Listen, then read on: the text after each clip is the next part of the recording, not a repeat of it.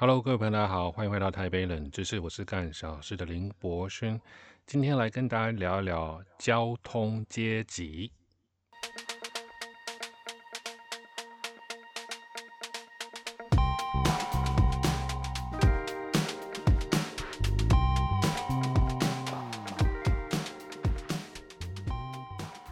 各位朋友，今天要跟大家分享一个很沉痛的事情啊！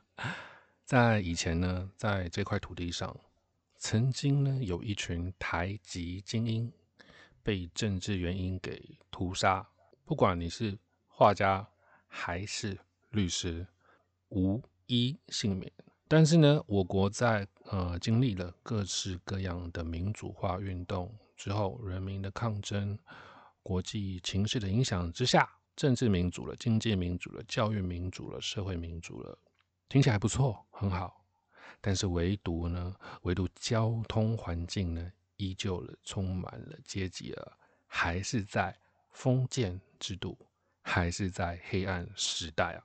讲到这个地方，哇，一定有人说：“哎，你也太扯了吧！你把我们的交通环境啊，比造成以前我们这种。”啊，党国时期去压迫人民，怎么会做这样子的对比呢？这不就是一种情绪勒索吗？没错，哦，这就是一种情绪的勒索。这样子的情绪勒索呢，呃，其来有自呢。大家知道日本吧？日本曾经啊，在日本经济很好的时候啊，几乎是每一个人都一台车，导致了日本的交通环境呢。问题多多，死伤也多多，所以日本人呢后来发现，怎么交通环境所造成的死亡的死死伤的人数啊，比甲午战争还多哎，日本人也觉得傻眼啊，所以日本人呢，当年呢，呃，曾经发起了一个交通战争，痛定思痛啊，严格的管制日本的交通环境，甚至是你必须要具备有车位，你才可以买汽车。目前哦，目前日本呢，每一年每一年哦，在交通事故上死亡的人数大概是两千九到三千哦，到三千之间哦。日本呢有一亿多的人口，每一年呢死亡的数字差不多是三千。大家知道我国这个两千三百万人口哦，我们每一年呢交通环境死亡的数字哦是多少？差不多也是三千。日本呢有一亿多的人口。跟我国有两千三百万的人口比起来，都是三千。如此之对比啊，我们就可以知道，其实台湾的交通环境如此之恶劣，难道是因为人民的劣根性吗？还是因为我国的交通环境是没有在执法的呢？那没有在执法，是因为执法者的怠惰而已吗？还是其实我国的交通环境的基础设施呢，也是一样烂，各式各样的问题啊，也都对啊，也都不完全对啊。这些问题很值得人去深思，哎，到底是怎样的问题导致我国呢每一年都要花费三千的人命？那这个人命背后呢，各式各样的社会成本哦，人民对交通就没有信任吗？相同的，对于执法者也没信任。再来呢，也是对政府呢会失去信任。你可能以为啊，这就是你们活该嘛，你们台湾自己选的嘛。No No No，外国人来台湾旅游，同样呢也是要面对这样子高风险的交通环境哦。不管你是开车、骑车、走路，只要你上路了，你就是有这样的交通风险。这个交通风险呢，我国的公权力呢责无旁贷。为什么？因为道路是你设计的嘛。各地方政府虽然说中央给地方政府很大的权限，但是这些权限呢，导致呢我国的交通各县市都不一致哦，标线啊、号志啦、招牌啦，没有一个统一的规定哦，甚至是连呃地方的执法，交通局哦、停管处、警察局哦各吹各的号，人人一把调。我认为啦，我刚刚这样子的一个情绪勒索，其实好像是没有很过分哦。因为真的交通环境真是太恶劣了，充满了阶级哦。那这个阶级呢，可能跟你的呃社经地位没有什么关系哦，跟你的性别也没有关系，跟你是北部南部啊也没有什么关系，但是跟什么东西有关系？跟你有没有买车有关系。想想看哦，想想看，假设假设在一个球场上，我们讲足球好了，我们有两边的球员会有裁判，对不对？那裁判呢，看到犯规，他可能会吹哨，他可能会给这个黄牌或红牌嘛。假设哦，假设假设今天这一个赛场呢，我们两边的门框哦，呃，大小不一样。再来呢，就是说我们地上的标线呢，其实也都是乱画的，随便画。没有一个没有一个标准的规定啊。再来呢，我们不小心啊架拐子啊、撞人啊、揍人啊，裁判也不吹，假装没看到，或者是呢就是口头劝导而已，他并不是什么记名劝导，或者是呢今天打人了，跟裁判讲，就他三十分钟之后他才来，那打人的人呢就已经都跑走了。好，那你跑走了，我至少我可以说，哎，我来作证，我刚刚呢打人了的状况呢。被我拍下来了，我拍到我的队友被打，我有照片，我拍照，我有照片。结果这个裁判说：“哦，不好意思哦，我们已经限缩检举了，我们没有这种检举制度哦，因为你检举太多了，我们裁判会很累啊，会很累啊。”好，那假设呢，我们都接受了这样子的一个环境啊，我们都接受了这样子的一个比赛的制度，本来就是框会不一样大，本来就是线。哦，乱乱画，本来就是裁判呢，遇到违规、遇到打人、揍人都不吹哨的状况之下，大家想想看，我们的赛场会变成怎样？我们的球员会变成怎样？假使这个比赛呢，一直办办办下去，然后我们过个十年、二十年，都用同样的规则，都用同样的裁判的执法的力道。都用一样的框，可以不一样大来举办这个比赛。十年之后，十年之后，我们可以发现，球队选择球员的先决条件就是要啊肌肉越来越大，身形越来越壮。重点不是你的脚下的技法，不是你射门的技巧，也不是你走位，不是你的战术，是你每一位球员都是变成 WWE 的肌肉棒子一样。所以，回到我刚刚讲的这个我国的交通现况哦，充满阶级的现况。请问，我国的交通这么乱，人人上路就有怒路怒症的状况，到底是要怪制度，还是要怪人民呢？我想啊，这个问题呃，应该是非常清楚的。当我们发现问题的根源，很简单嘛，就是要去解决嘛。不过，其实我刚刚讲了这个球场的故事，应该大家有听出来，我有埋了一些东西在里面比如说，你明明已经拍摄到违法的状况哦，但是裁判跟你说哦，不能检举哦，我们这个检举太多了啊，我们裁判会很累。可是，呃，当球员要去自救，为什么要去自救？就是因为裁判呃应付不过来嘛。但是实际上是真的应付不过来嘛？其实实际上是裁判看到了，他也假装没看到啊。那在台湾的街头有非常多的警察在巡逻的时候，对于一些交通违规哦，他就是视而不见了。因为对于警察来讲，就是你你马路的红线白线是乱画的嘛，就跟我刚刚说的，球场上的框啊大小不一样啊，地上的这个中线呢是乱画的，裁判呢。也是摆烂了，这样子你因为你烂，所以我烂；因为你不按照规矩，那我也不按照规矩照着吹。其实，在我国的标线哦，还有道路的规划呢，属于交通部，属于营建署。那交通部和营建署所做出来的这些马路呢，却是要由我国的内政部的警政署去执法。所以，其实交通部跟内政部就就有点不对盘了。我们的警政署长是属于。隶属于内政部的徐国勇嘛，对不对？徐国勇是内政部部长。我国的交通的首长，交通部长叫做王国才。当王国才叫不动内政部的警察权去做执法，请问我国会变成什么样？你不要以为他们都是在 这个苏贞昌的行政院体系下去做事，，no no no。我在跟政府机关交手这么多的经验底下，真的格局如隔山啊，格部如隔山啊，各局处、各部会啊，都有很深的本位主义啊。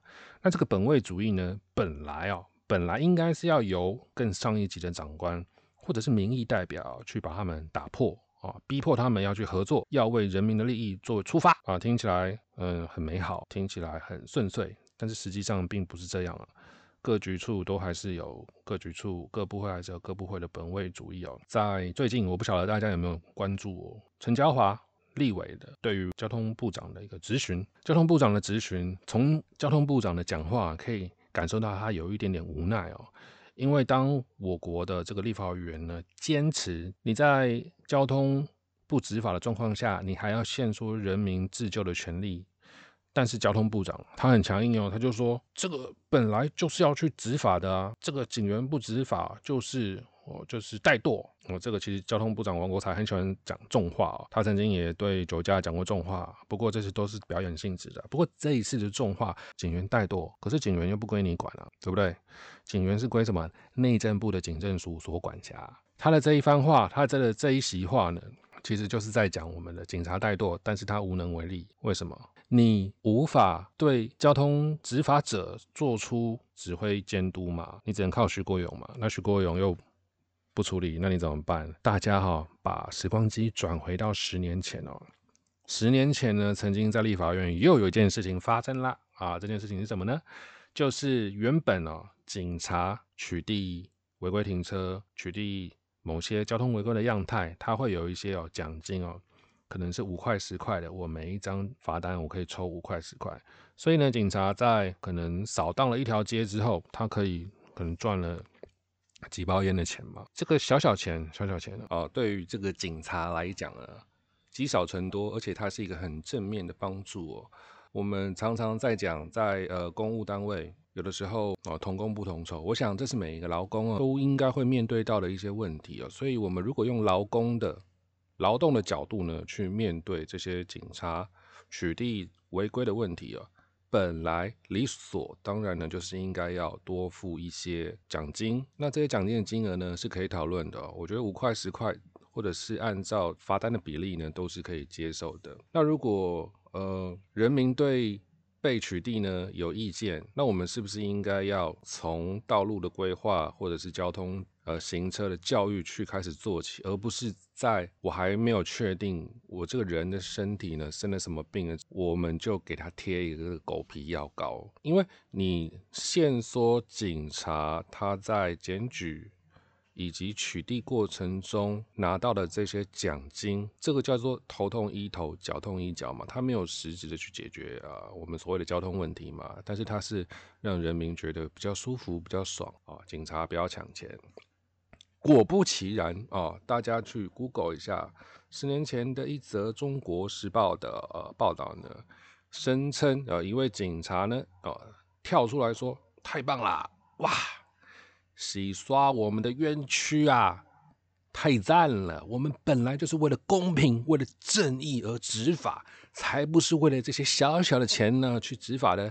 所以从今以后，从今以后，我们警察的这个。”不白之冤啊！哎，被洗刷了啊！很明显呢，这对我来讲啊，对于略懂媒体事读的呃听众们来说，这样子的一个什么洗刷我的这个不白，什么洗刷这个什么无为 boy，这个都是样板戏啊！这个都是找一些警察讲一些空，讲一些干话，甚至是根本可能不存在这样的警察。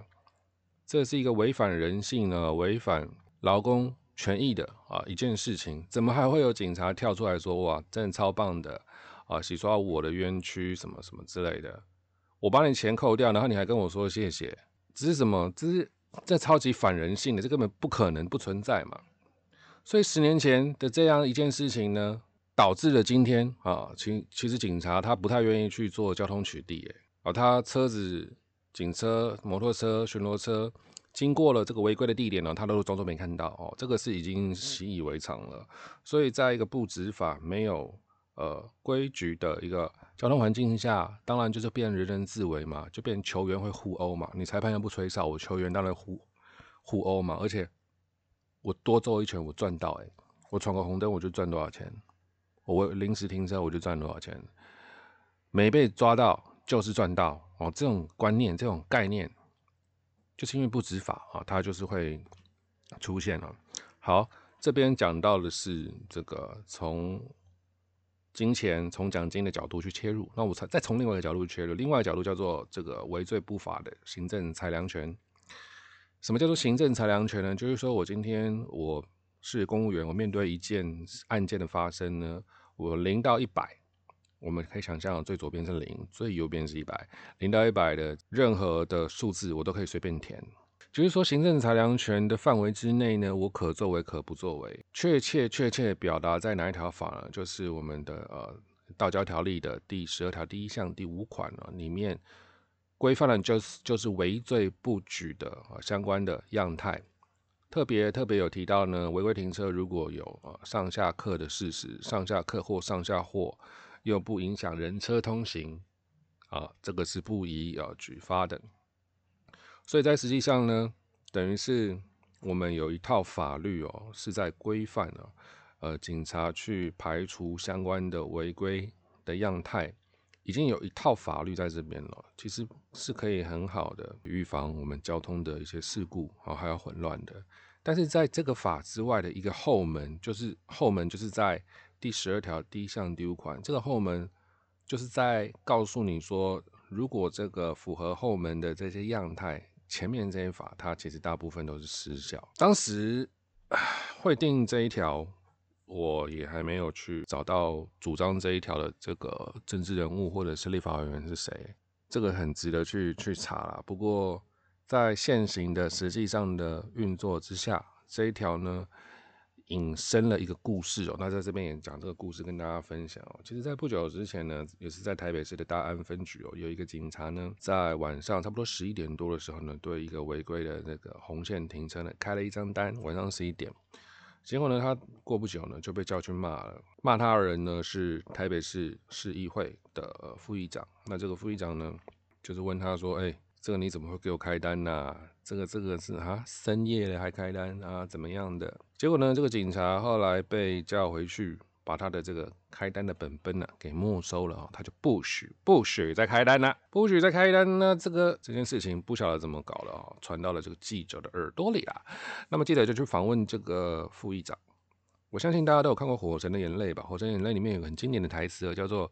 我是来关心的，不是来关说的。这句话可能这位副议长呢，呃，也看过，所以他就用这句话呢去回应记者。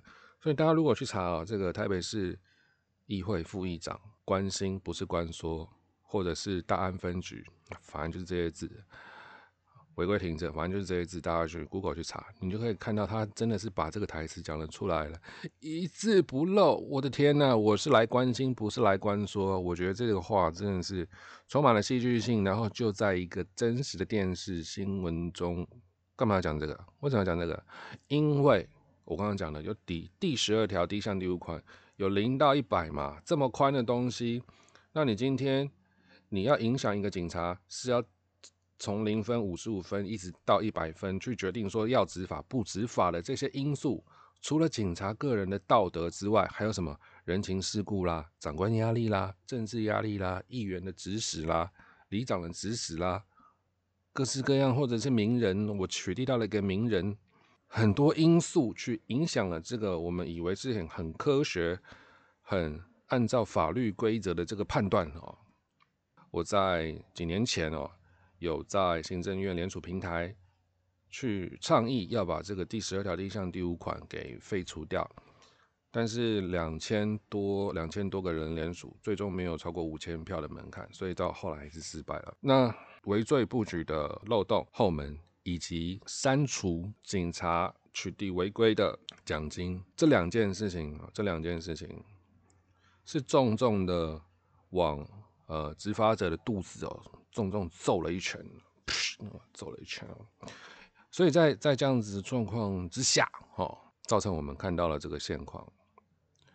我们再往细细的去分析哦，我刚刚讲的处处理交通违规而有奖金的法源呢，这个法源是在交通部的职权，所以取消这些奖金，等于是交通部取消。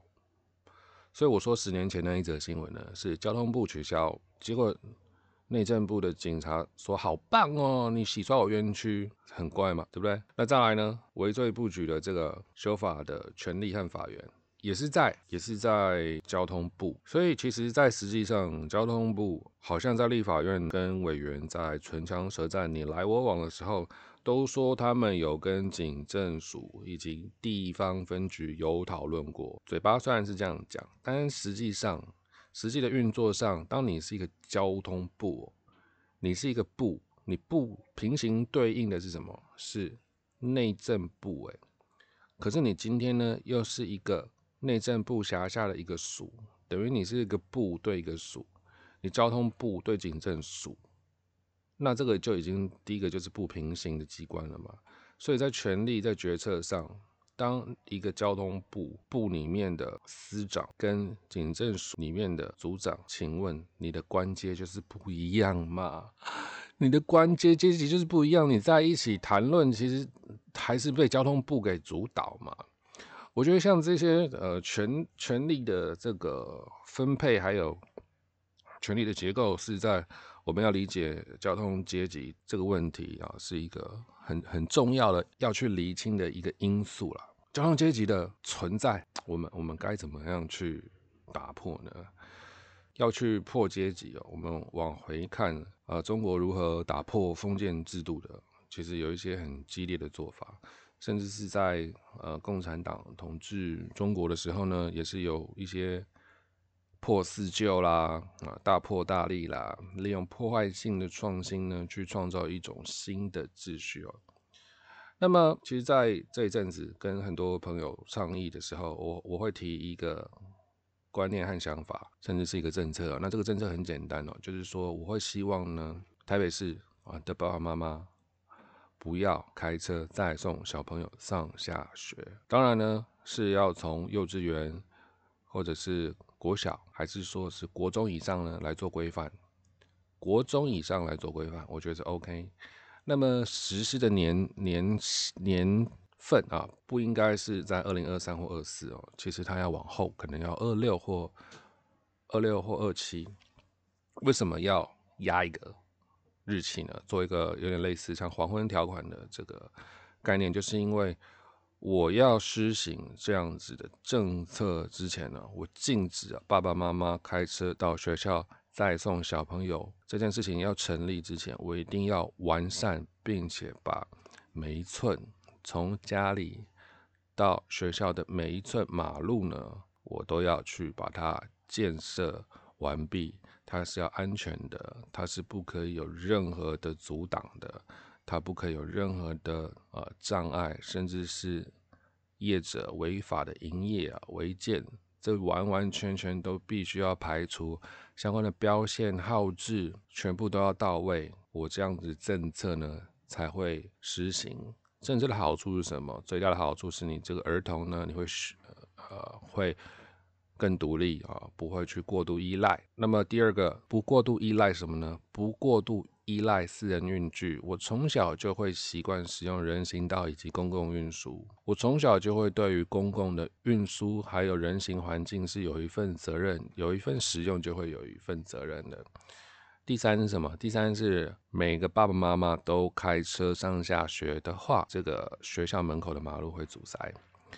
那在实际的状况，就是学校一旦发现哦会阻塞，所以呢就会把马路门、把学校门口的人行道给打掉。那这个发生过非常多次哦，在板桥也发生过，在士林也发生过。那这个是一个恶性循环哦，因为他们发现了打掉人行道，让车子的车流变多变宽之后，其实塞车还是继续塞啊，这完全没有解决问题哦。第四是什么？第四就是说，我呃，一旦是让爸爸妈妈能够自己去上班，你懂吗？我不用送小孩上班，我爸妈多睡十分钟，哎，我爸妈多睡二十三四十分钟，哎，甚至是如果是跨学区的，我能够安心的让小朋友坐高铁、坐台铁、坐公车去上学，我爸妈是乐得轻松，哎，我还是可以去安心的去上班，哎。目前很多爸爸妈妈都不代让这个小朋友自己去上学，就是因为出自于对公共运输环境以及对于我们道路啊交通环境的不信任嘛。那这样子的不信任，为什么要用爸爸妈妈的这个？买车开车来承担呢？那我再退一步想，今天有的小朋友的爸爸妈妈是没有钱买车开车骑车的呢，那怎么办呢？那他是不是就是在这样子一个交通战争的环境里面，呃，每天受到危险？那这个危险呢，确实又不让这个整个社会所看到的呢？所以我认为交通阶级应该从小做起哦，应该要去从一个很根本的教育。并且同同步同步要用这个基础面呢去解决，让他能够在我们的下一个世代真正要成家立业啊进入社会之前就可以被改善了。这个是一个很简单的问题。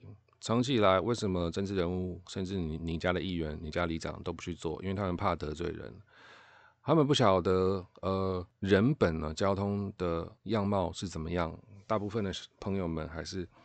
比较去比较熟悉大公路主义下的这个车本思维哦，所以提供一个看法呢，那让大家去思考一下。